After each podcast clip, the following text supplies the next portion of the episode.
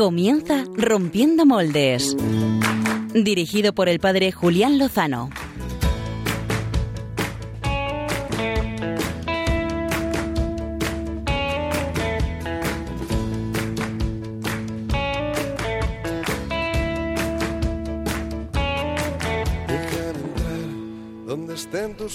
Muy buenas noches, queridos amigos de Rompiendo Moldes, queridos amigos de Radio María y especialmente muy buenas noches a los 6.000 jóvenes participantes en el encuentro europeo en Ávila, que está teniendo lugar en estos precisos momentos. Acabamos de vivir una preciosa vigilia y todos nuestros oyentes están viviendo eh, minuto a minuto lo que está sucediendo en este encuentro de jóvenes y por supuesto nosotros aquí en Rompiendo Moldes vamos a abordar este tema con todos los jóvenes y todos los que se sienten jóvenes en el corazón.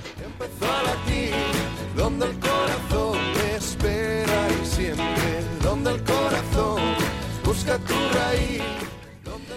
Hoy Acabamos de terminar el 8 de agosto, Santo Domingo de Guzmán, empezamos el 9 de agosto, Santa Teresa Benedicta de la Cruz, dos santazos que vienen a iluminar pues la experiencia que están teniendo nuestros queridos jóvenes en, en Ávila, es la experiencia, la revolución de los santos, la revolución de la caridad, de la claridad y del martirio. Eso es lo que seguramente necesiten todos nuestros jóvenes y cada uno de nosotros los que estamos oyendo Rompiendo Moldes en Radio María.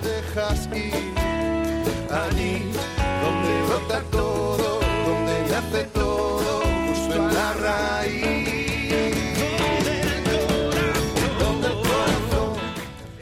este contexto eh, de la Revolución de los Santos, eh, pues vamos a abordar el tema de Santa Teresa de Jesús, su figura, que nos dice a cada uno de nosotros, especialmente a los jóvenes congregados en Ávila y a los jóvenes que no han podido ir y a toda la iglesia en España. Lo vamos a hacer con el padre David Jiménez, que es precisamente el carmelita prior del convento conocido como el convento de la Santa, de la casa donde nació Santa Teresa. Además, padre David, además de joven, es abulense, así que lo tiene todo. Vamos a irnos hasta allí con él, a Ávila, y vamos a irnos a otros muchos sitios, pero estos sitios nos los va a decir ya el super equipo de Rompiendo Moldes. Muy buenas noches, equipos, ¿cómo estáis? Muy buenas noches, pues aquí estamos de nuevo encantados de volver a Radio María. Josué, Josué Villalón viene con ganas, Cristina Lozano también. Sí. Sí, sábado noche. Gonzalo Castillero. Buenas noches. ¿Qué tal? Que la última vez no pudimos estar contigo, te llamamos por teléfono, te echábamos de menos. Es verdad. Bonito. Sí, Vamos a, quedarlo ahí grabado. La primera vez que ocurría en cuánto tiempo tres años, Tres, años, estamos, tres temporadas. Estamos, terminando la tercera temporada, hemos ganado la Copa, hemos ganado la Champions. Gonzalo, Castillero, eh, sastre favorito, ¿qué es, ¿qué es lo que vas a traer a nuestros queridos amigos de Rompiendo Moldes esta noche? Pues uh, propuestas uh, para poder pasar el tiempo libre en las vacaciones, por ejemplo. Eso está muy bien, que a veces no sabemos muy bien qué hacer con ese tiempo libre. Bueno, y Josué Villalón en sus moldes, en sus ritmos más eh, dicharacheros. Pues hoy no me voy a salir mucho del molde, voy a seguir un poquito el tema del encuentro europeo de jóvenes que está teniendo lugar en Ávila, porque ahí hay una plana de artistas y músicos católicos importantes que me gustaría compartir y eso es lo que traigo. Que escuchen, ¿eh? que, es muy interesante eh, lo que traemos en Biorritmos esta noche. Estupendo. Cristina Lozano, ¿cuál es la voz de la semana? Jo, yo me voy con una voz un poco un poco polémica, yo creo, esta semana, que parece que ha levantado aquí que como si hubiera sido la revolución, y no hay ninguna revolución, pero bueno, hay que traerla para aclararlo. Bueno, muy bien, pues para eso, para eso estamos, para dar claridad y caridad. Yo les propongo a nuestros queridos amigos eh, oyentes, primero que nos escriban al mail, que nos hace ilusión. Eh. Ya saben que nuestro correo electrónico es rompiendomoldes@radiomaria.es y nos vendría muy bien pues eh, que nos dieran sugerencias, valoraciones, propuestas de temas, de enfoques, en fin, fichajes de verano, fichajes de invierno, lo que quieran, que nos escriban, que nos hace ilusión y los que estén conectados a Twitter esta noche, mientras nos están escuchando tal vez algunos de los eh, jóvenes que están aquí en Ávila eh, viviendo este encuentro, pues les proponemos que con el hashtag Teresa Rompedora, Teresa Rompedora nos cuenten qué es lo que están viviendo y aprendiendo de Santa Teresa de Ávila, porque ciertamente es un modelo mm, rompedor y nos viene muy bien a todos nosotros conocerlo mejor. Eso es lo que vamos a hacer en la entrevista de portada que comenzamos ya.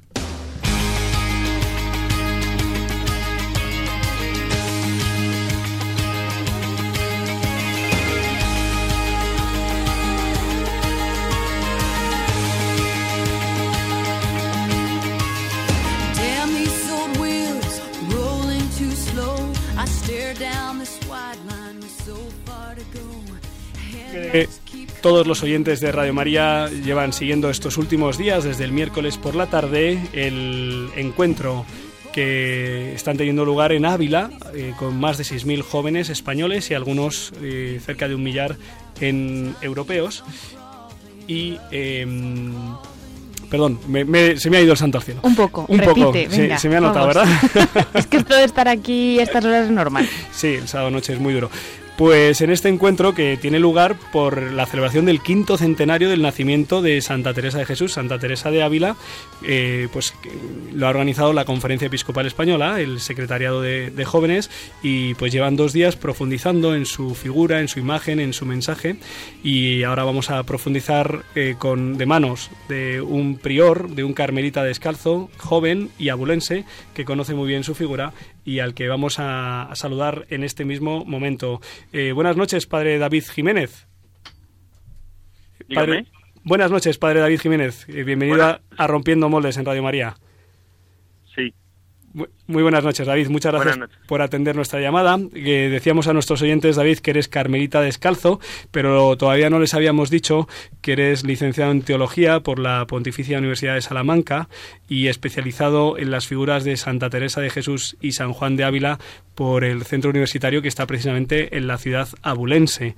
Y también eres licenciado en periodismo por la misma Universidad de Salamanca, por la Pontificia. Así que reúnes muchos elementos, diría yo que todos, para que nos puedas ayudar a traducir al presente la enseñanza que Santa Teresa de Jesús nos dejó hace, hace 500 años. Lo intentamos, David. Vale, perfecto. Lo primero, lo primero que te quería preguntar, eh, llevas eh, pues las últimas horas, los últimos días eh, en este encuentro efervescente en Ávila. Eh, cuéntanos un poco tus impresiones después de estas horas compartidas con tantos jóvenes de toda España. Bueno, la verdad que es maravilloso porque en una ciudad como Ávila, una ciudad con tanta historia y a la vez tan rejuvenecida con estos 6.000 jóvenes que recorren nuestras calles, que llenan las iglesias, que van detrás de los pasos de Santa Teresa, está siendo una experiencia verdaderamente extraordinaria. Ver a, tanta gente con, con el corazón abierto a dejarse tocar por, por esa experiencia de Dios como la que rebosa la vida de Santa Teresa es algo extraordinario. Eh, David, eh, les ofrecíamos, les proponíamos a nuestros oyentes que nos están escuchando ahora mismo, seguramente algunos de ellos, algunos de los jóvenes que están en, en Ávila viviendo este encuentro, que compartieran con nosotros sus experiencias, enseñanzas y vivencias de estos días en torno a la figura de Santa Teresa con el hashtag Teresa rompedora, porque nos vamos dando cuenta de que los santos han sido grandes eh, rompedores de moldes. Y, y bueno, quería, queríamos ver qué es lo que nos tiene que decir Santa Teresa a nosotros, por eso quería preguntarte, es verdad que Santa Teresa vive un contexto muy distinto al nuestro, eh, pero la vida de los santos siempre es un modelo en el que fijarse, y en este caso más porque es doctora de la Iglesia. Quería preguntarte, David, ¿qué, qué palabra tiene Teresa para los jóvenes de hoy que no tienen un sentido fuerte en su vida e incluso algunos que ni siquiera lo buscan? Bueno, pues yo creo que la experiencia de Santa Teresa se, para, para esos jóvenes se podría definir con una frase suya que a mí me gusta mucho, que es dejarse engolosinar.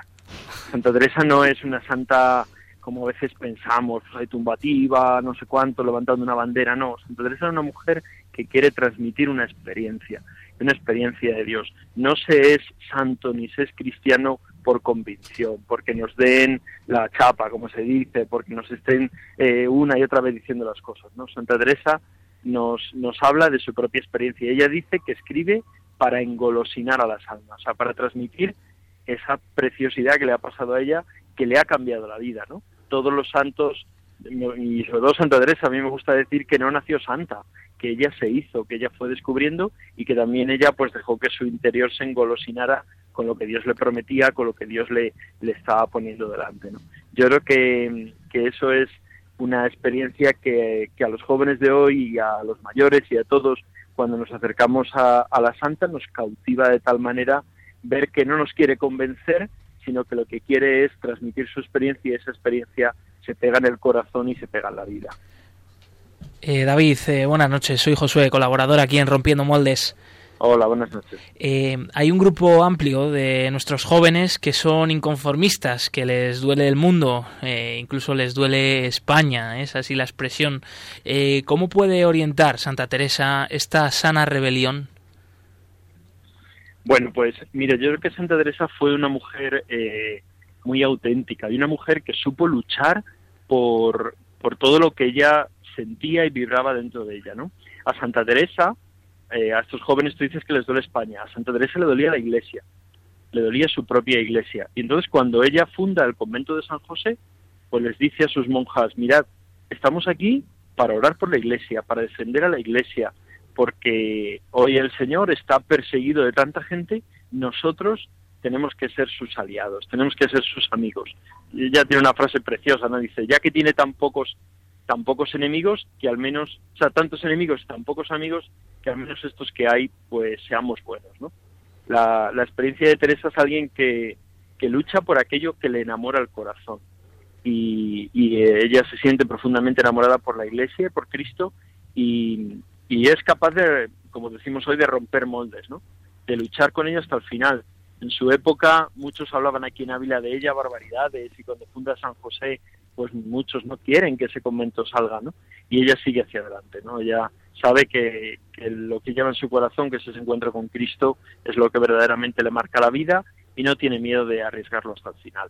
Yo creo que ese es el, el ejemplo que hoy a tantos que nos, que nos duelen tantas cosas, pues podemos encontrar en, en Teresa de Jesús la autenticidad y esa lucha por aquello que de verdad sentimos en el fondo del corazón, más allá del ambiente, más allá de lo que nos dicen, más allá de lo que hay alrededor. David, buenas noches. Soy eh, Gonzalo Castillero.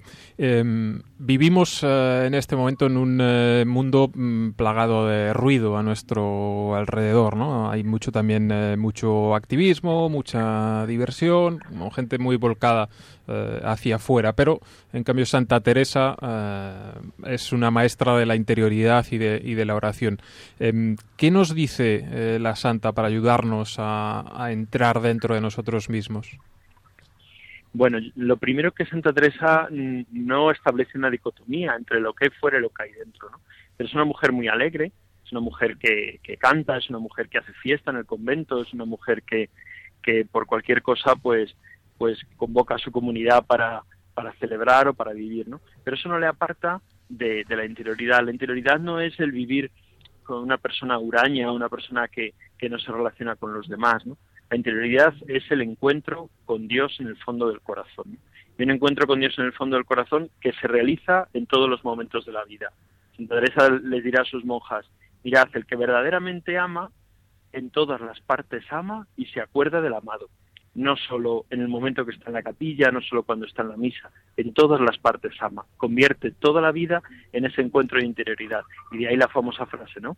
Por eso, hermanas, también entre los pucheros anda el Señor. ¿no? Yo creo que la, experiencia de Teresa es una experiencia que, como ella dice en las moradas, eh, cuidado hermanas, que no estamos huecas por dentro. ¿no? Nos invita a hacer una aventura interior que es una aventura verdaderamente apasionante, que es la aventura de encontrarnos con Dios dentro de nuestro corazón. Ella se lamenta que hay mucha gente que se va de este mundo sin haber descubierto la belleza que hay dentro de, nosotros. ¿no? A mí me gustaría que en este año del quinto centenario pues no pasara como, como un año de un cartel bonito en la puerta de la iglesia, ¿no? del quinto centenario, sino que nos ayudara a todos a hacer esa experiencia de Teresa, a entrar dentro de nosotros mismos, a descubrir que no estamos huecos y a descubrir que el verdadero encuentro con Dios lo hacemos en el fondo del corazón y en el encuentro con los hermanos. Padre David, buenas noches. Soy Cristina Lozano. El lema que enmarca el encuentro, ¿no? Son los amigos fuertes de Dios. ¿Cómo nos enseña Teresa a ser amigos fuertes de Dios? ¿Qué es lo que están aprendiendo los jóvenes eh, para ser amigos fuertes de Dios en este encuentro? Bueno, pues para ser amigos fuertes de Dios eh, son dos cosas. Primero es la coherencia de vida y segundo es eh, la, la, vida de oración. ¿no? Para Santa Teresa eh, no, nos dice, ¿no? Dice que en estos mundos, tiempos recios en los que vivimos, tiempos de dificultades, hace falta primero que los que que los que somos amigos, que los que buscamos el amor de Cristo, que los que nos dejamos seducir por Él, primero nos hagamos espaldas unos a otros, que nos apoyemos. ¿Qué, ¿Cuánto levantaría Santa Teresa la cabeza cuando ve una iglesia dividida? Dentro de nosotros mismos muchas veces, que si este grupo del otro, que si esta parroquia de la de más allá, que si este del otro, ¿no? Santa Teresa nos dice, no, hay que hacerse espaldas, no a las divisiones. Somos del mismo bando, estamos en el cuerpo de Cristo. Primero eso. Y segundo, en este tiempo de, estas dificultades, hacen falta amigos fuertes de Dios, amigos que sepan que, que Dios está en el fondo del corazón. ¿Y eso cómo se hace? A través de la oración. Para Teresa la oración no es un decir unas palabras, no es eh, un estar un rato o dos ratos o dos horas, ¿no? Para Teresa la oración es tratar de amistad con quien sabemos nos ama. El encuentro con Jesús es un encuentro entre amigos, es un encuentro de confianza, es un encuentro de profundidad. Para ser amigos fuertes de Dios necesitamos hablar con nuestro amigo, dejarnos hablar con él. Necesitamos abrir nuestro interior y relacionarnos con Jesús. David, eh, pues nuestro mundo eh, huye del compromiso. Eh, lo sabemos bien los sacerdotes, que vemos cómo descienden el número de matrimonios que llevamos adelante, también la fragilidad de los mismos, también la propia fragilidad de la vocación consagrada, la disminución de, en el número de vocaciones a la, a la, vida consagrada, sacerdotal y misionera. En un mundo que, que se muere de miedo por el compromiso, Santa Teresa, que era una mujer de tomar determinadas determinaciones, ¿cómo nos puede ayudar a tomarlas, las importantes? las, las que necesitamos? Bueno, pues yo creo que ya algo hemos dibujado, ¿no? Lo importante de esa determinada determinación es que, nosotros mismos seamos coherentes con nuestra vida, ¿no? seamos capaces de avanzar en ese encuentro con Dios en el interior. Dice la Santa que esa determinada determinación es la mitad del camino. O sea, somos capaces de iniciar nuestro camino de encuentro con Dios y de llevarlo hasta el final poniendo en él nuestra meta pues ya tenemos hecho la mitad del camino. Ella fue una mujer que de pequeña estuvo en un internado y decía que era enemiguísima de ser monja. Y ahora vemos pues lo que llegó a ser aquella enemiguísima de ser monja, ¿no? Fue una mujer que tuvo la mente abierta, los oídos abiertos a lo que Dios le iba proponiendo. Y una vez que lo encontró, pues fue capaz de seguir detrás de ello a pesar de las dificultades, a pesar de las debilidades. Esto es una cosa muy importante en Santa Teresa ella descubre que la fuerza no está solo en lo que ella hace, sino sobre todo en la gran misericordia de Dios. Es capaz de decirnos que, que no nos cansemos nunca de recibir aquello que, que Dios nos quiere dar, que siempre es más de lo que nosotros podemos esperar. David, me imagino que estos días habrás tenido la oportunidad de estar en contacto con eh, muchos de los jóvenes que están participando en, en este encuentro. Eh, ¿Qué ves de Teresa en ellos? Bueno, pues yo veo de Teresa en ellos personas que, que se dejan sorprender. Eh, es muy importante en nuestra, en nuestra sociedad y en nuestra iglesia dejarnos sorprender, dejarnos tocar, tocar por lo que Dios nos quiere decir, pensar que no lo sabemos todo. Y, y yo veo en el, en el rostro de estos jóvenes que, que vienen por aquí, por Ávila, que están en este tiempo dando, dando vueltas por aquí, dejándose seducir por Teresa, veo esa misma mirada de ella, ¿no? Personas con el corazón y con la, y con la vida abierta para dejarse tocar. David, eh, han acudido a Ávila aproximadamente eh, 5.500 jóvenes de España y, uno, y, unos 500 jóvenes de fuera de España. Seguramente hayan sido más y seguramente haya ido incluso a gente sin inscribirse que también pues no se contabiliza, pero ahí estarán disfrutando del ambiente y aprendiendo y empapándose. Pero estoy pensando, David, en los muchos jóvenes que no es que no hayan podido ir, sino que están lejos. Eh, jóvenes de nuestros pueblos, de nuestros institutos, de nuestras universidades, eh, que tienen una cierta eh, resquemor o incluso hostilidad hacia la Iglesia. ¿Qué, ¿Qué, les diría Santa Teresa o qué les dirías tú, o los dos, si quieres? bueno, pues yo les, lo que les diría es que puede ser que puede ser que ese resquemor que tienen sea cierto, que puede ser que, que esa sensación sea, sea real, ¿no? Pero que no se, que no se encasquillen ahí, que se dejen descubrir, que se dejen golpear por la experiencia de, de esta mujer, ¿no? Es verdad que muchas veces en la iglesia nuestro testimonio pues no es el más bueno, pues es verdad, pero también hay testimonios de, de gente como el de Teresa que nos puede tocar el corazón, ¿no? A lo mejor alguien un día me dijo una cosa y me hirió y ya me quiero separar, ¿no? Pues déjate tocar por ella, déjate tocar por, por el espíritu de Teresa, que lo pasó muy mal también y que tuvo muchos antitestimonios en su vida de gente alrededor, pero que supo descubrir que lo que le llenaba a ella el corazón no era lo que hace o deja de hacer el que está enfrente, sino que lo que le llena el corazón es el corazón de Jesús, que le quiere, que le espera, que está junto a ella y que quiere cambiarle la vida, ¿no? Yo creo que eso es lo que no solo a, los, a esa gente que está alejada, sino a nosotros también el, el mensaje de Teresa nos tiene que golpear fuertemente, ¿no? Dejarnos seducir por ese Dios que nos pide que en este tiempo seamos amigos fuertes de Él y seamos amigos fuertes entre nosotros para caminar a su encuentro. Pues seguramente sean estas palabras las que pues nos pueden ayudar a todos, a los que han participado, están participando en este encuentro, acaban de tener la vigilia, los conciertos y ya solo queda mañana el, el envío, eh, la oración previa y la misa de envío a las 10 de la mañana en el hermosísimo lienzo norte de, de la ciudad de Ávila, que entiendo que se acercará pues también mucha gente a participar de ella y a sentirse también enviado a la Iglesia española a llevar el, el fuego, el fuego en el que ardió eh, nuestra amiga Santa Teresa de Jesús, Santa Teresa de pues Ávila. Sí, además en ese lugar donde en otro centenario, el cuarto de su muerte, eh, el Papa San Juan Pablo II nos envió a toda la Iglesia española y, y ahora una vez más se nos vuelve a enviar. ¿no? Yo lo que pediría es que no se apague ese fuego, que el fuego de Teresa no sea el fuego de un centenario, que no se nos olvide nunca que, que en España la figura de Teresa nos marca y nos tiene que marcar para hacer buenos amigos de Dios y para hacer caminantes en ese encuentro de, la oración y del encuentro con Cristo. Eh, padre David Jiménez, eh, Carmelita Descalzo, prior del convento de la Santa, el lugar donde nació Santa Teresa. Muchísimas gracias por, por, ilustrarnos, por acercarnos y traducirnos la figura de Santa Teresa a, a, nuestros días, a 500 años después de su nacimiento, y seguimos pues aprendiendo de ella y juntos en comunión tratando de vivirlo y de compartirlo con todos nuestros amigos y hermanos con los que convivimos. Eh, padre David, muchísimas gracias por atender la llamada de Rompiendo Moldes aquí en Radio María. Un fuerte abrazo y que sigáis disfrutando de este encuentro y que mañana pongáis ahí el colofón. Muchas gracias. Un fuerte abrazo. Adiós. Pues eh, queridos amigos y queridos eh, equipo de Rompiendo Moles, la verdad es que no sé a vosotros, pero a mí me han entrado ganas de, volverle a, hincar el diente a, los textos de Santa Teresa, que son muy ricos, a veces son difíciles. La verdad es que el castellano antiguo que maneja, eh, pues es, desde luego, a veces complica un poquillo, por eso ayuda a escuchar pues a personas tan empapadas del espíritu de Teresa como el Padre David y que te lo acerquen y te den ganas de pasar esa dificultad, ¿verdad? Bueno, hay proyectos ya interesantes leí hace muy poquito que han eh, adaptado los eh, textos de Santa Teresa al mundo del cómic, por ejemplo, eh, pues para mm, dárselos a los jóvenes también en una forma seguramente más accesible para ellos, o sea que también es bueno seguir ese tipo de iniciativas. Quizá el siguiente paso sería que Josué lo, lo tradujera al rap ¿Eh? Todo es posible, la verdad.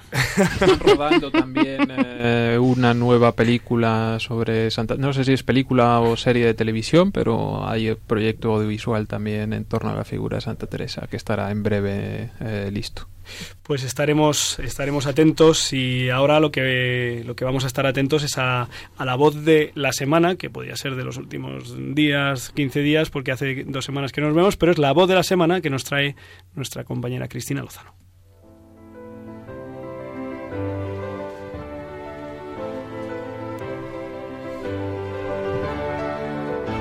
El sonido de la semana. Con Cristina Lozano.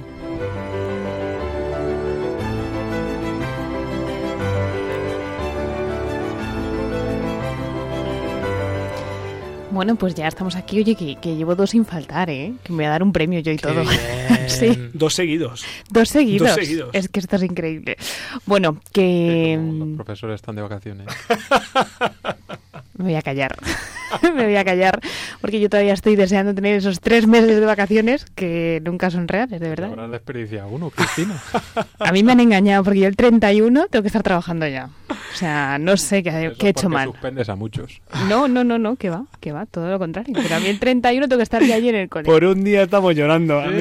Bueno, Cristina, ¿qué, cuál, es el sonido, ¿cuál es el sonido de la semana? Cuéntanos. Bueno, pues que, que yo siempre tengo un guion, pero que es que, que nunca lo cumplo. Me estoy acordando así las últimas veces que digo, venga, tengo que decir esto, esto y esto nada, ¿no? Que termino pues termina haciendo otras cosas. Así que. Aprovecha hoy y dinos todo lo que te, haya quedado en el tintero. No, no, no hace falta. Que hoy podía hablaros de muchas cosas, porque esta semana la verdad es que informativamente hablando ha sido bastante, bastante contundente. Por un lado, ¿sabéis que hace un año estaba medio país revolucionado y otro medio país criticando? Como habitualmente, pero hace un año más. Estaban hablando de rompiendo moldes. No, no, están hablando del ébola. Es que hace pasado ya un año, ¿eh? desde que trajeron al primer eh, misionero de San Juan de Dios al padre Pajares, creo que era el, primero que, vino, ¿no? Y, y, hace, ahora leía hace poco en el Twitter que también hace una conmemoración de la bomba de Hiroshima. Así que. El pasado, el pasado jueves. También podía hablar de eso, pero no. Oye, o también algo más cercano, que es que me ha hecho una gracia. Josué, ¿tú en tu banquete invitaste a alguien extraño? ¿En tu banquete de bodas? Algún amigo por ahí. La, mayoría, la mayoría de la gente era extraña. Algún amigo raro había. Bueno, pues es que ha habido un matrimonio que se acaban de casar, es un matrimonio turco, que ha invitado a su boda a 4.000 refugiados sirios. o sea, ¿qué han hecho? Bueno, pues todos los regalos ¿no? Eh, que la familia o que los cercanos querían hacerles, pues eh, ellos los han invertido en el banquete para, para pagar, ¿no? para compartir esta propia felicidad con los más necesitados. Decía el padre del novio, dice, pensamos que en un día tan especial, tan importante como este, debíamos compartir la fiesta nupcial con nuestros hermanos sirios. Y si Dios quiere, esta acción, esta invitación tan grande, empujará a otros a hacer lo mismo, porque yo no sé si estáis muy enterados, pero es que hay como dos millones de refugiados sirios que viven en Turquía, o sea, muchísima gente. Sí. Además, también hacía un año de las primeras... Eh, Del éxodo. El éxodo, ¿no? El primero. O sea, que que, hay un montón de cosas que podía traer conmemorativamente hablando, pero oye, que es que he dicho que el cumpleaños ya ahora no tocan, no tocan las conmemoraciones, que vamos a la actualidad. Y, y, con eso me he ido, ¿no? Porque me llamaba la atención, incluso lo ponía, ¿no? En el chat que tenemos nosotros, los del equipo de Rompiendo Moldes, por un posible tema, porque había periódicos que abrían ediciones digitales como si se acabara de producir la noticia del año. Perdón, sabemos que sabemos los cuatro que estamos aquí somos periodistas que en verano escasean las noticias y que de la nada hacemos el notición del año. Pero es que con este eh, había tertulias que por las mañanas escuchaban y demás. ¿Dónde voy? Pues son las palabras que el Papa Francisco eh, decía el pasado miércoles en la audiencia general con la que regresaba de vacaciones. Hay que advertir que durante lleva un año aproximadamente todo este curso hablando de catequesis sobre las familias, ha estado haciendo la belleza de los hijos, la belleza de los abuelos, la belleza en sí del matrimonio. El otro día mandaba un tuit en una red social, bueno, en Twitter, y decía a los jóvenes, no, no tengan miedo a casarse, que el Señor está pues con, con estas parejas que, que se casan. ¿Qué hacemos? Pues vamos a escuchar lo que decía el Papa, porque era interesante. Si se mira la nueva unión desde los hijos pequeños, vemos la urgencia de una acogida real hacia las personas que viven en tal situación. ¿Cómo podemos pedirle a estos padres educar a los hijos en la vida cristiana si están alejados de la vida de la comunidad? Esto era el antecedente y el antecedente, ¿no? Ya he dicho que lleva durante todo un año pues preparando, ¿no? En las catequesis de los miércoles, porque el próximo mes de octubre se desarrolla el sínodo ordinario sobre la familia. Es que ya ha habido una primera parte y ahora en este octubre del 2015 eh, estará sobre la segunda. ¿Y de qué se va a hablar en este sínodo? Pues a ver, nosotros vamos, no es que intuimos que sabemos los temas, ¿no? Que se van a desarrollar y uno de los que más ha creado expectación es la atención pastoral de las personas eh, divorciadas que se han vuelto a casar. ¿Qué decía Francisco? ¿Que parecía una novedad? Pues no ha dicho ninguna novedad. Lo que ha dicho lo que la Iglesia está haciendo desde, pues desde que tomó decisiones sobre este asunto. Decía, anunciaba el Papa que es necesaria esta fraterna y atenta acogida en el amor y en la verdad. Que estas personas, y esto es lo que más llamaba la atención, no están excomulgadas, como algunos decían, sino que siempre forman parte de la Iglesia. Y Francisco añadía más cosas. No tenemos recetas sencillas pero es preciso manifestar la disponibilidad de la comunidad y animarlos a vivir cada vez más su pertenencia a Cristo y a la Iglesia con la oración, la escucha de la palabra de Dios, la participación en la liturgia, la educación cristiana de los hijos, la caridad, el servicio a los pobres y el compromiso por la justicia y la paz. La Iglesia no tiene las puertas cerradas a nadie.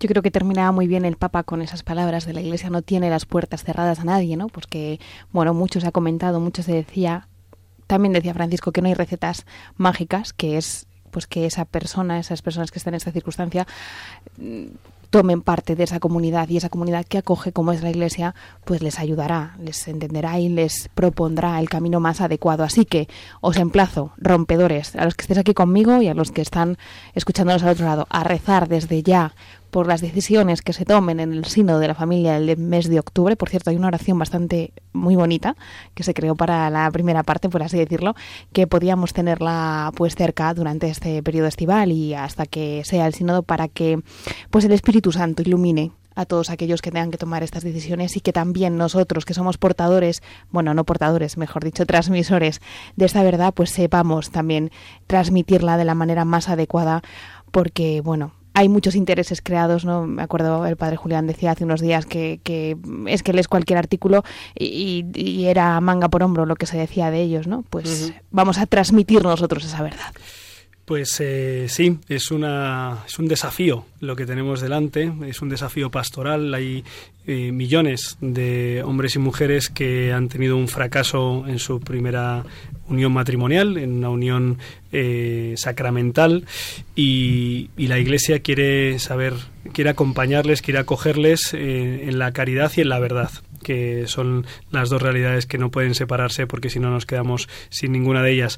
Eh, yo reconozco que me sorprende muchísimo como a ti, Cristina, y como seguramente a muchos de nuestros oyentes. Si son asiduos de Radio María, pues gracias a Dios aquí se suele informar sobre estos aspectos con buena formación y precisión, pero me llama la atención medios de tanta calidad como pueden ser El País o El Mundo que introduzcan eh, elementos eh, tergiversados, falsos, erróneos, manipulados y no sé qué más adjetivos utilizar, eh, sobre esta cuestión, ¿no? Como por ejemplo eh, decir que por fin ya los divorciados mm, vueltos a casar no están excomulgados, nunca ha habido excomunión, que un sacerdote puede negarles la comunión eh, cuando hace falta una serie de condiciones muy concretas para que un sacerdote tenga la obligación de negar la comunión a un fiel, que son muy extremas y muy raras. En fin, llama la atención ¿no? que medios de tanta calidad informativa en el el ámbito religioso se tomen una serie de licencias, eh, no sé si por ignorancia o por intereses eh, particulares, ¿no? Yo creo que lo importante es la formación. Entonces, si tú estás formado y sabes sobre este tema, puedes hablar bien de ello. Si te dejas llevar por el mero titular, pues es lo que ha pasado, ¿no? Que, que es que era mm, pues muy llamativo como se titulaba pero también hay que hacer eh, autocrítica en muchas ocasiones, ¿no? Casi todos conocemos casos eh, de personas eh, divorciadas a las que un cura, por ejemplo, le ha negado la comunión. Esas realidades también existen y están ahí y hay que tenerlas en cuenta, ¿eh? Pues eh, aceptamos. Yo llevo seis años de sacerdocio, no conozco ningún caso de negación de la comunión eh, inapropiada. Es decir, se, debe negar la comunión a las personas eh, que están en segunda unión si es un caso público, notorio y es escándalo público. Es, es un deber del sacerdote. Como también es un deber no, no poder dar la absolución en el sacramento de la confesión, lo cual es de las situaciones más difíciles y, más dolorosas. Y hay que acompañar en ese dolor y hay que discernir pues cómo hacer ese pues esa pastoral ¿no? de acercamiento. Hace nada, hace dos semanas hablaba con una pareja que está en esta situación, su hija viene a la catequesis como tantísimos otros y, son conscientes de que hicieron una alianza eterna eh, y que y que bueno pues que sobre esa alianza eterna la Iglesia no tiene poder ni, ni siquiera también tampoco ellos para disolverla ¿no? y son conscientes vienen a misa no comulgan y bueno pues seguramente podemos acompañarlas muchísimo mejor ¿no? pero bueno pues para esto el sínodo seguramente nos vaya a ayudar y mucho y lo dejamos aquí porque en octubre tendremos que abordarlo seguramente, eh, ver cómo, pues cómo llevar la verdad y la caridad del amor de Dios a todos nuestros hermanos, especialmente pues a los que están en estas circunstancias. Y ahora, eh, quien nos va a traer, eh, pues como siempre, letras, historias apasionantes, es el sastre más dicharachero de Rompiendo Moldes.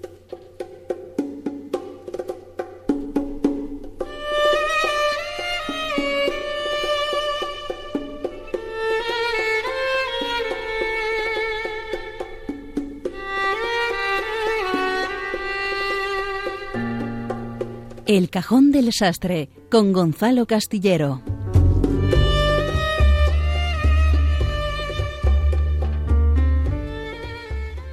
Uy, hablando de divorcios, de divorciados, precisamente esta semana yo vengo muy compungido por un caso que me ha chocado muchísimo, que es eh, la separación de la rana Gustavo y la cerrita Peggy. Tendrán que estar muy pendientes también de lo que surja del sínodo de la familia, porque bueno, desde luego ha sido una ruptura bastante traumática. ¿Qué ha pasado ahí? Que no le dejaba ver la peli romántica, prefería ver el fútbol. Pues está por ver todavía. Es Vaya. decir, eh, Gustavo creo que ha lanzado un comunicado tratando de dar su versión de los hechos. Estamos a la espera de que Peggy mm, nos cuente eh, Su su, versión. versión. Bueno, ¿eh? las reconciliaciones también son posibles siempre. Eso es verdad. ¿eh? Estaremos muy pendientes. Yo mm, voto por ello. Ojalá. Yo confío en que se den una nueva oportunidad. Porque la verdad es que esa relación no se puede romper de cualquier manera. Gon- Gonzalo, pero di- dime que no nos traías esto de... No, no, es que me he acordado hablando de, Ya, ya, de ya. este asunto y me ha venido a, a la sí, cabeza. sí, no, que es un tema que te preocupa, lo entiendo, lo entiendo. Seguramente sean los problemas del calor, y es que sigue haciendo mucho calor estos días, nos trastoca un poco Muchísimo. eh, la cabeza. Yo ya estoy eh, abrasado en gran medida, pero tengo que seguir atrapado en la gran ciudad a la espera de las, de las ansiadas vacaciones que empiezan justo según termine este programa. Creo que voy a salir eh, en cuanto terminemos para no pillar atasco. es buena hora, ¿no? Sí, Sí, y además sí. fresquito. Claro que sí. ¿eh? Los que les gusta viajar por la noche, pues eh, que vayan poniendo también la radio, que sintonicen Radio María, que vayan escuchándonos. Seguramente muchos de nuestros oyentes ya estén eh, de vacaciones y por algo este es un eh, programa para jóvenes, para jóvenes de entre 15 y 90 años, pero para jóvenes al fin y al cabo. Lo decía también Julián al principio del programa, para quien se considere joven. ¿Eh? que seguramente sean muchos más de los que nos escuchan. Y muchos de nuestros oyentes eh, juveniles ya estarán también de vacaciones después de suspender, pues, qué sé yo, siete asignaturas, por ejemplo. No, hombre, es que a ver si os pensáis que eh, nos oyen eh, solamente estudiantes modélicos. ¿eh? Aquí nos oye gente de todo tipo. Y de hecho, siempre hemos preferido a los malos estudiantes porque queremos demostrar que siempre hay tiempo para cambiar. Y si no, no hay más que fijarse en el elenco que hace posible este programa que, pese a ser pésimos estudiantes, han logrado avanzar en la vida con paso firme. No quiero mirar a nadie. Es que, es que aquí nos está dejando por naturales de turno. Yo tengo una No, reputación. Defiéndete, Cristina. Hombre, defiéndete. o sea, nunca me quedo nada. ¡Hala! Eso hay que demostrarlo. Es Oye, con las notas como queráis. Cuando queráis. Josu, ¿tu caso? Pues me quedó una en la carrera, pero luego la recuperé en septiembre. ¿Ves? Eso ha sido, eso ha sido un, Lo cuenta compungido el tío. un borrón en mi expediente. A Julián no le preguntamos. No, no. Mejor que no. Por favor. Tiene dos carreras, es Por distinto. favor. Él ya va de negro. Claro, o sea que ya tiene No, bastante. no saquéis, no saquéis aquí est- estos temas. Que, Trapos sucios. Sí. Vamos a evitarlos. ¿Y tú? Yo, a mí jamás me quedo absoluta. Llevo gafas de pasta. ¿Qué esperas? es que es verdad. Es que hay preguntas que ofenden. bueno, el caso es que eh, lo que eh, yo hoy os quiero traer, teniendo en cuenta que habrá gente con más tiempo libre del normal, es eh, repasar algunas películas que podríamos ver estos días. ¿eh? Estamos en casa ahí tirados en el sofá diciendo, bueno, ¿qué hacemos? Pues oye, podemos ponernos una peli. Y se trata de pelis en las que el protagonista principal o secundario es un sacerdote Vaya. Del que sea como sea, podemos aprender cosas interesantes. Muchas como de. Julián. Julián no, es todavía, no ha protagonizado todavía ninguna película, pero... eh, Al- algún vídeo. Dale tiempo. es verdad. Algún vídeo. Algún vídeo sí, algún vídeo sí, que no sé si está accesible y disponible a través de, de Internet. Mm, No decimos nada. Bueno, pues quien quiera que lo, que lo busque. Bueno, eh, volvamos un poco a, a lo que andábamos eh, contando. Por ejemplo, podéis echar en vuestra maleta este verano un clásico con eh, ocho Oscars. ¿Sabéis eh, cuál Va a, puede pe- ser? va a pesar un montón esa Va a maleta. pesar, va a pesar, sí, señor. Ocho está bien, ¿eh? ¿Mm? Pues Sí. eh, mala no debe ser la peli. ¿eh? la ley del silencio. Con Marlon Brando. O Melón Blando, ¿eh? como protagonista principal. Alguno decía Melón Blando. Es la historia de un eh, boxeador fracasado que se ve envuelto en un crimen y que terminará arrepintiéndose de sus malos actos cuando conoce a un sacerdote, al padre Barry, interpretado por eh, Carl Malden, que es el que logra reconducir la vida del eh, protagonista. Esta peli es eh, para mí bastante curiosa porque la dirigió Elia Kazan, que no era precisamente muy católico que digamos, pero desde luego consigue emocionarnos con el papel del eh, padre Barry. Con lo cual, ya lo sabéis, la ley del silencio. Muy recomendable para estos días. Otra, A ver. con prota bien conocida. Una de mm, Gregory Peck. Ah, esta sí. Gregorio Pecas. Sí. Los más jóvenes lo mismo ni habéis visto una peli de Gregory Peck. Cristina No. Está poniendo ahí carita rara, como diciendo, ¿quién? ¿Quién es este? ¿Quién es Gregory Peck? Hombre, uno de los más grandes del eh, Hollywood eh, clásico.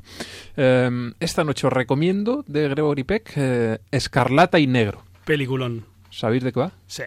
Julián sí, Josu, no. Josu Me no. la tengo que ver. Josu es Me la apunto, me la es- apunto. Es posmoderno. A Cristina ni le preguntamos. ¿Para qué?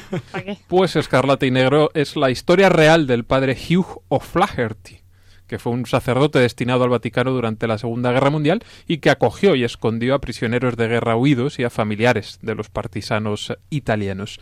El padre O'Flaherty logró salvar a cerca de 4.000 soldados aliados y a judíos en la ciudad del Vaticano y, eh, encarnado con, por un mito como Gregory Peck, pues eh, merece mucho la pena. O sea que buscadla si podéis. Una película interesantísima, sobre todo porque la relación con el gobernador nazi de Roma es, eh, o sea, es una auténtica lucha de- del bien contra el mal que quiere ganar al mal, pero no destruir al mal. Y el desenlace, no vamos aquí No a... No, pero es, el desenlace es brutal porque además es verídico, es real. Exactamente. Sí. Pues eh, Ala, ahí lo dejamos. ahí, para que la gente lo vaya buscando. Acordaos, eh, y Negro. Más cositas para esta noche. Otra historia real y que nos viene este año más al pelo que nunca. Romero. ¿Eh? A mí esta me la pusieron en el cole, que me acuerdo yo. Sí, sí, Cristina, no te rías, oye, hace tiempo, pero es que esta peli ya tiene sus años también. No, sí, ya, ya, ya. Pero yo me acuerdo y era un, un peliculón. ¿Te marcó entonces? Porque Hombre. te acuerdas, estás en el cole. La verdad es que sí, la verdad es que sí, hombre, un personaje así La figura de Romero. muy Pero chocante. entonces existían los colegios. Sí, sí, sí. Vaya. No, no, la pregunta no es si existían los colegios, existían los vídeos y las Eso, pelis. las Sí, hombre. Bueno, sí. con cinta, con beta. Con, ¿Te Con- acuerdas toma del- ya. del beta, Me Julián? acuerdo. Betacam, VHS, ¿qué, qué términos? VHS Bueno, ya, ay, muy mo- Cristina. ya era muy VHS, moderno sí, hombre. Bueno, Yo terminé la carrera editando en dos, en dos estas de vídeo. O sea, todavía pasábamos de una cinta a otra. claro que sí. Toma Madre ya. mía. Y acordaos de cómo se montaban las pelis también antiguamente, cortando, Cortando y, y pegando. ¿eh? Lo hacemos ahora también, ¿No te ha ¿eh? quedado ahora ahí Josu con el Final Cut eh, dándole Digital. dos teclas y lo tiene todo montado? y a la vez escuchando música y tuiteando. O sea, esto es una Imagínate. cosa- Y decimos, qué maravillas hacemos con estos programas. Pues las maravillas que se hacían ahí recortando Eso sí y que era pegando. Eso arte. sí que era un arte y, y habría que rescatarlo. Romero. Romero ¿eh? narra la historia real de Monseñor Oscar Romero, que como arzobispo en El Salvador pues se dedicó valientemente a, cri- a criticar la desigualdad social y la represión del gobierno de este país, lo que le costó la vida. Monseñor Romero fue eh, asesinado en el año 1980, en los comienzos de lo que sería la guerra civil en El Salvador, y como recordaréis, pues ha sido beatificado este mismo año. ¿Cómo vamos de tiempo, Julián? Vamos bien de tiempo. ¿Os puedo dejar otra más? Venga. Pues eh, otra chula. El noveno día. Oh, ¿Esta la habéis visto? impacto. No. ¿No? ¿Tampoco? Pues esta es eh, ¿Habéis alemana. visto el octavo día, el séptimo día, alguna de las an- anteriores? El séptimo día, sí. Es verdad, hay una que se llama así. Pues el- Esta, esta es el noveno. Esta es el noveno y esta es eh, alemana y cuenta la historia de un sacerdote católico, eh, Henry Kremer, y está inspirada en hechos reales, concretamente en la historia de Jean Bernard, que fue prisionero en un campo de concentración eh, nazi. Este cura fue amenazado con la muerte de su familia y de todos sus compañeros si no convencía al obispo de Luxemburgo para que se comprometiera con el eh, régimen nazi. Si el obispo aceptaba, pues el padre quedaría liberado. Su familia podría abandonar el país y sus compañeros sacerdotes pues tendrían mejores condiciones de vida. Y si queréis saber pues qué decisión adoptó el eh, padre Kremer o el padre Bernard, pues eh, pillad esta peli, ¿eh? el noveno día, y así lo sabréis. Aquí también pasamos de contaros el final. No se puede decir. Oye, al hilo de películas protagonizadas más o menos por sacerdotes, ahora recientemente hay una que no ha dejado indiferente que se llama Calvary y que es una película para adultos en la vida y en la fe. Es dura, eh, no por el contenido explícito ni violento ni de sexo, de sexo no hay nada y de violencia pues hay muy poquito, pero es el, el drama del mal, del pecado del mundo que cae sobre los hombros de un sacerdote irlandés que, que, tiene que cargar sobre sí pues el pecado que él no ha cometido, aunque también es frágil y participe de esa oscuridad. Es una película dura, pero creo que altamente recomendable para personas que sepan que se van a enfrentar a algo que tiene su dureza, como la tiene el mundo de hoy. Pues otra para apuntar en la lista de estas vacaciones. Y hay más, ¿eh? porque puedes hacer una segunda parte de esta historia, ya, ya veremos el momento. Pero ahora necesitamos mover un poquito esto para terminar en todo lo alto y nadie mejor para hacerlo que nuestros amigos de la sección de biorritmos.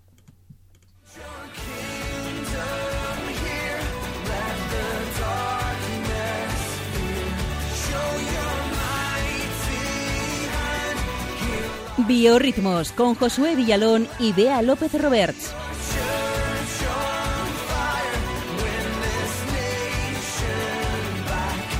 Venimos con mucho ritmo, ¿eh? ¿Habéis visto cómo mola la, la canción de entrada, eh? Sí, es la misma de todo el año. ¿Ah, sí?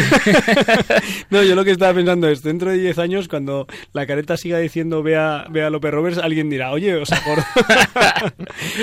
le, mandamos, le mandamos un saludo cariñosísimo. Totalmente. Como hacemos también con nuestra amiga María y Pachi, los enredados, que, que los, los que están enredando, que, en fin, los de la sección.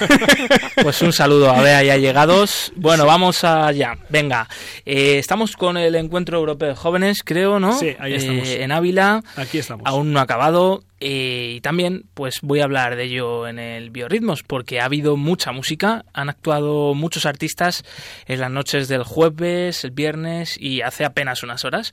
En el cartel artístico destacaban el artista Merche, Pablo López, el padre Damián, también por ahí el humorista Santi Rodríguez, a algunos nos sonarán estos nombres, pero yo quería destacar eh, pues especialmente los grupos del conjunto de músicos católicos contemporáneos que han actuado durante estos días, digamos así, entre comillas, a modo de teloneros en algunos casos y en otros casos pues eh, poniendo por todo alto eh, ahí la música católica en este encuentro, como no. Ah, también destacar que pues ha presentado en primicia el musical Vuestra Soy, ¿eh? un musical sobre la vida de Santa Teresa, de Santa Teresa sí. Y bueno, pues vamos allá. Eh, de entre todos los músicos no voy a poder hablar de todos porque la verdad que ha habido muchos. Voy ahí, voy allá con la lista, ¿eh? a ver si me salen todos sin atragantarme. José Miguel Seguido, Toño Casado, Gaby and Company, Jesús Cabello, La Voz de Desierto, Miguel y Rubén Delis, Unai Quirós y Nico Montero. Yo creo que no se me ha olvidado ninguno. ¿Qué os parece? Bastantes. Yo he, cantado algo en el camino, pero no he salido al escenario. ¿eh? Bueno, pues vamos con el primero, eh, Rubén Delis. Eh, que es un compositor, artista de vocación y músico profesional, ha recorrido medio mundo con su guitarra desde Dubái hasta Suiza, Austria y por supuesto España porque él es de aquí, nacido en Vigo. De hecho, se hizo bastante conocido gracias a su canción Vibra Balaídos, dedicada en el año 2012 eh, fue como el himno de ascenso del Celta de Vigo. Sí, sí, sí, así es. Malaídos, como bien sabéis, ¿no, Gonzalo? Es el clásico campo de fútbol del, Celta. Bien, pues este artista, Rubén Delis, en la actualidad pues vive en Brasil, se ha desplazado hasta allí pues para potenciar su carrera musical y especialmente pues eh, como, como artista católico, aunque como hemos dicho pues él también se ha dedicado a la música, digamos entre comillas, laica, ¿no? Fuera de lo religioso. Eh, pues ha comenzado, de hecho, una gira por España a la vuelta de, pues, de su experiencia en Brasil, aunque él sigue por allí. Y mm, pues ha pasado por Madrid, Soria, Burgos, bueno, muchos sitios, también eh, por Ávila, y está presentando su sexto disco grabado ¿eh? y producido en Brasil, titulado Directo al Corazón. Y escuchamos ahora de él, pues su canción que lo tengo por aquí, es una canción grabada eh, como pues en estudio, una versión en estudio titulada Tu mejor soldado y pues que habla pues de esa alma que está que encuentra en, el Señor pues en Dios su sentido y dedica esta canción de alabanza. Entrego toda mi vida, quiero más que ayer te doy todos mis actos para que tú obres bien. Me levanto cada día con tu sonrisa y te ves. Me llena de alegría saber que estás ahí cada instante estás aquí, justo delante de mí. Ahora sí, esto es vida, tenerte a ti cada día. La magia que desprende esta sensación me envuelve de paz y gloria.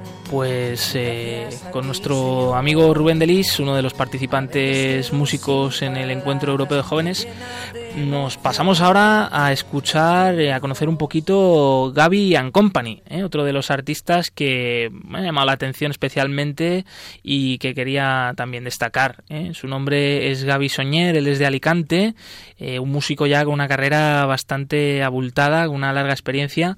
Participó durante 10 años en la banda Capitán Flynn y pensaba que había terminado su relación con los escenarios, pero pronto se dio cuenta de que el señor le tenía algo preparado y es que eh, Gaby tuvo un proceso de, conversión eh, pues también gracias a, a, a través de Santa Teresa, fijaros, con, con, un texto suyo, un día leyó esto de no me mueve mi Dios para quererte ¿eh? y durante varios días estuvo ahí rumiándolo dándole vueltas. Eh, fue el detonante para replantearse el sentido de su vida, que lo encontró pues también gracias a la compañía y la amistad de pues los franciscanos.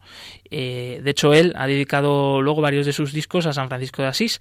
Comenzó a colaborar en Cáritas en su parroquia y así poco a poco ha ido pues encontrándose de nuevo con, con la fe, con Jesús, con esa fe que tenía olvidada desde la niñez. Bueno, aún faltaba algo más en la vida de, de Gaby eh, un día cogió la guitarra y empezó a componer para Dios y así ha sacado siete discos, ¿eh? Eh, nada más y nada menos. Vamos a escuchar a continuación la canción Estás a tiempo, una canción pues que habla pues también un poco de más del sentido, no tanto de Dios, sino de, de, plantear, ¿no? Que pues nunca nada es definitivo, que por mucho que hayamos metido la pata, aún estamos a tiempo de cambiar, de acercarnos al sentido de nuestra vida que está en el amor de Dios. Escuchamos Estás a tiempo de Gaby and Company.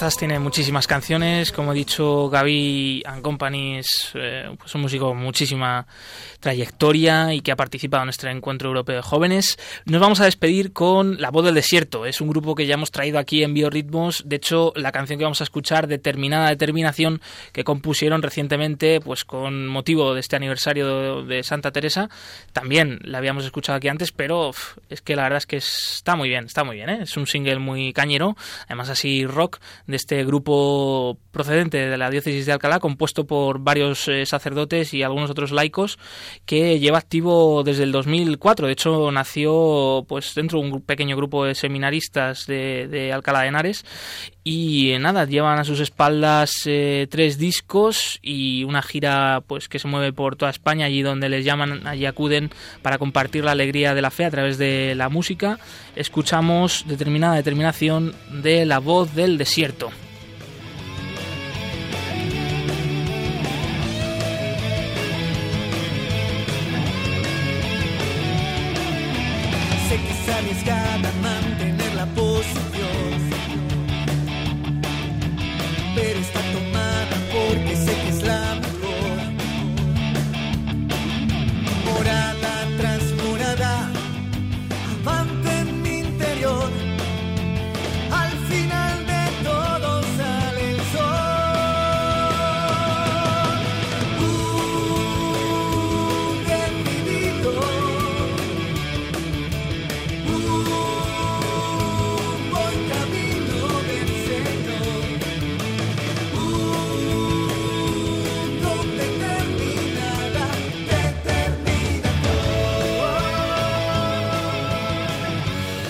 Pues con esta determinada determinación de la voz del desierto, también eh, concluimos nosotros eh, este Rompiendo Moldes y le damos gracias a Josué Villalón porque nos ha traído la música que han escuchado los miles de jóvenes de del Encuentro Europeo de Jóvenes en Ávila, que termina mañana y gracias a, a, todo el equipo que ha hecho posible este programa en el que hemos repasado la figura de Santa Teresa, hemos escuchado la voz de la semana con el Papa Francisco, traído por Cristina Lozano, hemos escuchado las películas más interesantes protagonizadas por sacerdotes que podemos ver este verano y estos últimos grupos que nos ha traído Josué Villalón. Muchas gracias a todos, gracias a nuestros oyentes que han sido fieles una vez más.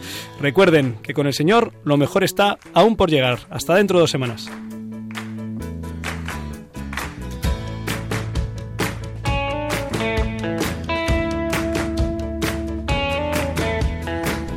Han escuchado en Radio María Rompiendo Moldes, un programa dirigido por el padre Julián Lozano. Donde estén tus sueños, donde tus anhelos se ponen al sol. Déjame estar donde tantas veces piensas que no puedes, tal vez pueda yo. Déjame que sea yo tu fortaleza, déjame vivir allí donde brota todo, donde nace todo, justo en la raíz, donde el corazón empezó a latir, donde el corazón me espera y siempre, donde el corazón busca tu raíz.